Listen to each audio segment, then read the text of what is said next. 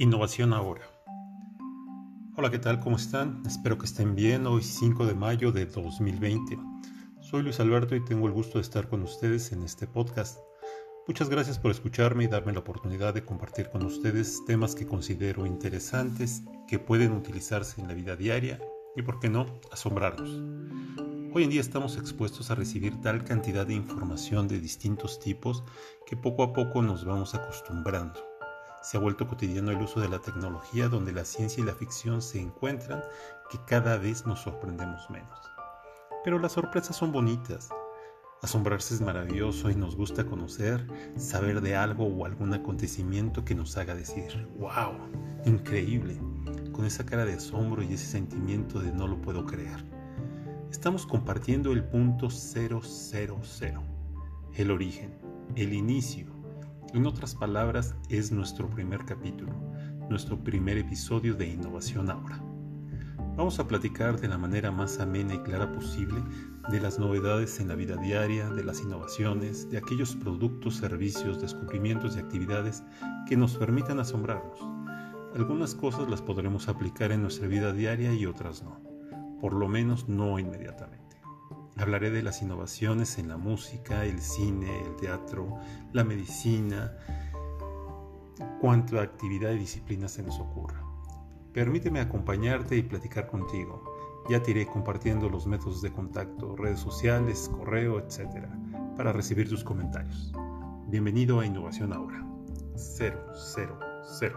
El origen.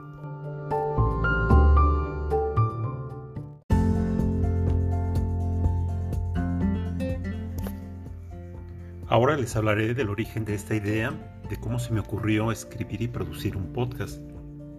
No es que una tarde tuviera un golpe de inspiración y se me ocurriera así de repente hacer un podcast. No como cuentan sobre Isaac Newton, que estaba durmiendo una siesta debajo de un manzano y que una manzana le cayó en la cabeza. Así no. Pues bien, hace varios años descubrí un podcast que me gustaba mucho. Era un podcast en inglés que cada episodio duraba como 20 minutos Tenía varias secciones y era muy ameno. Era producido por dos señores que viven en China. Uno de ellos es británico y el otro norteamericano. Y se juntaban con regularidad para hacer ese podcast que se llamó The Bob and Rob Show. Muy bueno hasta que decidieron concluirlo. Dijeron que no tenían tiempo y que les demandaba mucho esfuerzo por sus compromisos y ya no podían seguir adelante. Me pareció muy interesante y pensé que tal vez yo podría hacer algo similar. Pero como a muchos nos pasa, y tal vez sea tu caso, esto se quedó en solamente un deseo, un propósito. ¿Saben qué es la palabra procrastinar? Pues precisamente eso que me pasó. Estar retrasando, difiriendo, dejando para después mi deseo de hacer un podcast. Por supuesto que de repente me acordaba y según yo avanzaba, pero la verdad es que solo me estaba entreteniendo porque no era ningún esfuerzo en serio. Y los años pasaron, las navidades y los años nuevos, y como siempre, llegaba ese momento de pensar en los propósitos de año nuevo. Y me acordaba de Chava Flores y su canción de ¿A qué le tiras cuando sueñas mexicano? Sobre todo esa frase que me gusta y me molesta mucho a la vez. ¿Cuál crees que es? Sí, esa. Pero eso sí, mañana voy a ir. Pero eso sí, mañana sí te pago.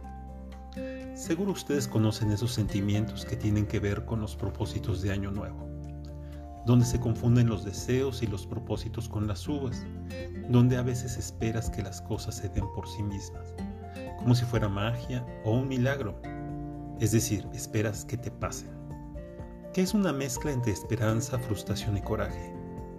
Esperanza porque te gustaría lograrlo, frustración porque es lo mismo del año pasado y coraje porque uno tiene algo de dignidad, ¿no? Por supuesto es bueno desear o esperar cosas buenas, pero los propósitos son cosa de uno mismo y conforme avanzaban los primeros días de enero, mis propósitos llegaban y se iban deslavando, se iban olvidando, hasta que llegaba el siguiente 31 de diciembre y decías, ¿la ah? Me había propuesto tal cosa y no lo hice. Pues ahora sí. Y repetías el propósito igualito. En fin, así sucedió año tras año hasta que un día en una de esas reflexiones, en medio del tráfico, pensé que debía ser algo más que la rutina que todos conocemos. En formato de programación, repetir hasta el hartazgo. Mientras sea día hábil, levantarse, ir a la oficina, trabajar, regresar a casa. Si no es día hábil, levantarse, hacer lo que no pudiste hacer en la semana, dormir y así un día tras otro.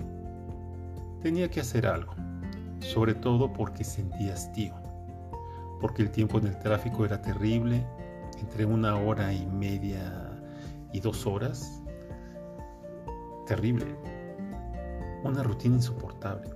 Se me ocurrieron varias cosas. Tomar una clase, inglés, guitarra, baile, yoga, ir al gym. Esas eran mis opciones. ¿Y qué creen? No hice nada. Seguía procrastinando.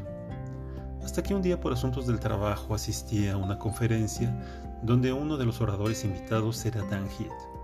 Este señor es un escritor y también profesor en la Universidad de Duke y tiene un hermano que se llama Chip. También es escritor y profesor en la Universidad de Stanford. Sí, yo también pensé en Chip pero esos son otros personajes. Estos hermanos tienen varios libros interesantes, particularmente uno que se llama The Power of Moments, sobre lo cual trata la conferencia.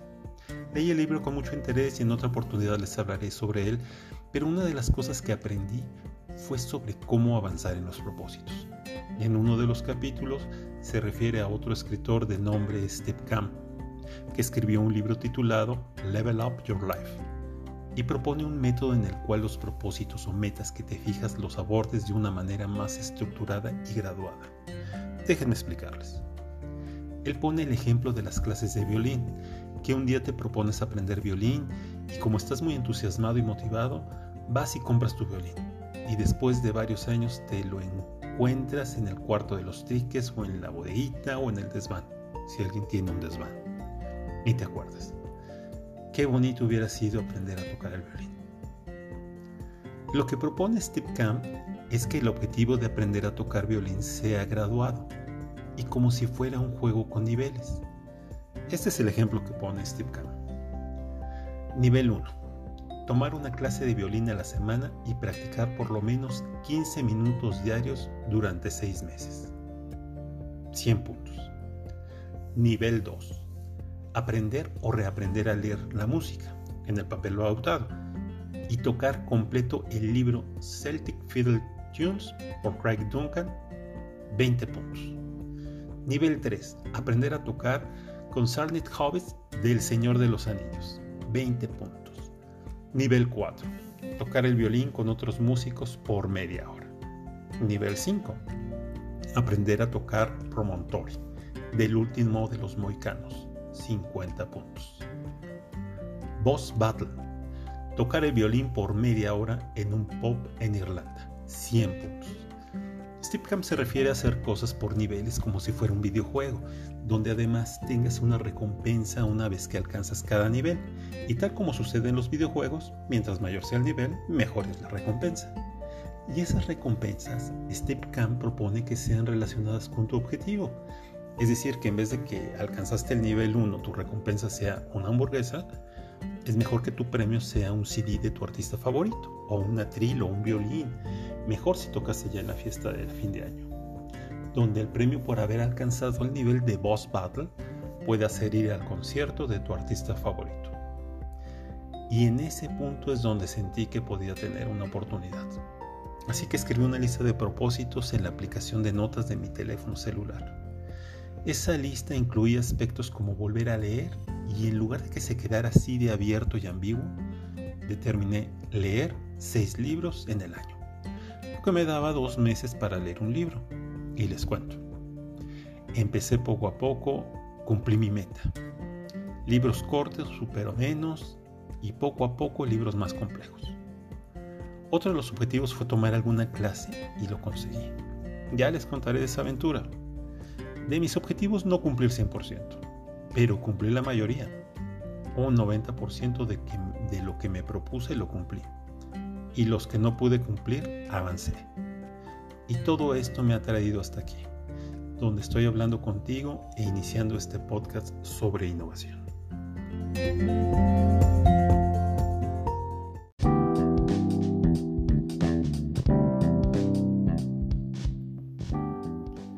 Bien, hemos llegado al final de este primer episodio. Espero que lo hayan disfrutado tanto como yo y los espero en el siguiente episodio de Innovación Ahora. Saludos.